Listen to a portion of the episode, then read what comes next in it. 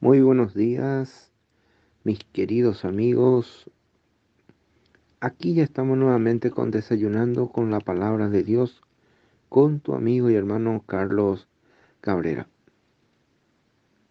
Jesús les dijo, porque me ha visto, Tomás, creíste. Bienaventurados los que no vieron y creyeron.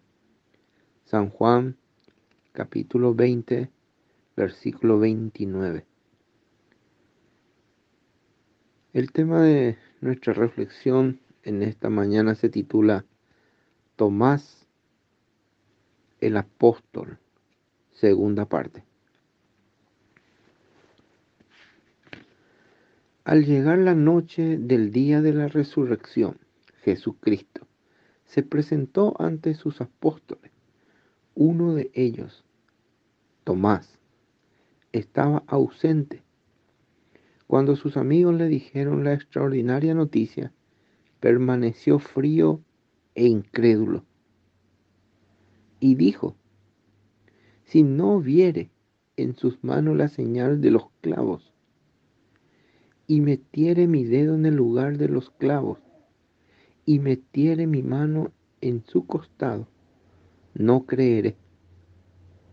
San Juan capítulo 20, verso 25. Estas palabras por lo menos prueban una cosa. Tomás sabía con precisión lo que había ocurrido en la muerte del Señor Jesús. Sabía que sus manos habían sido perforados por unos clavos y que su costado había sido traspasado por lanza de un soldado. ¿Cómo contestaría Jesús a las palabras de Tomás?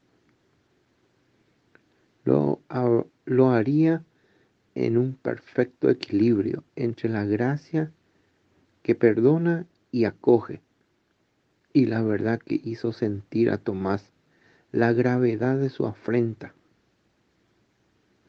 Una semana más tarde Jesús se presentó nuevamente a sus discípulos y dijo a Tomás,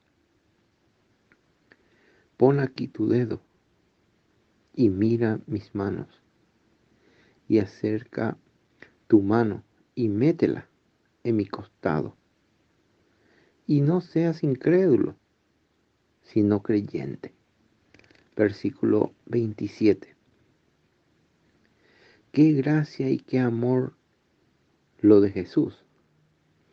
Entonces Tomás exclamó con todo su corazón, Señor mío y Dios mío, versículo 28. La relación fue restablecida y las dudas de Tomás desaparecieron. Además, notemos que por primera vez un discípulo se dirigió a Jesús como Dios. Nos identificamos con el personaje de Tomás. Es valiente, sencillo, afectuoso, incrédulo, pero al final se convenció.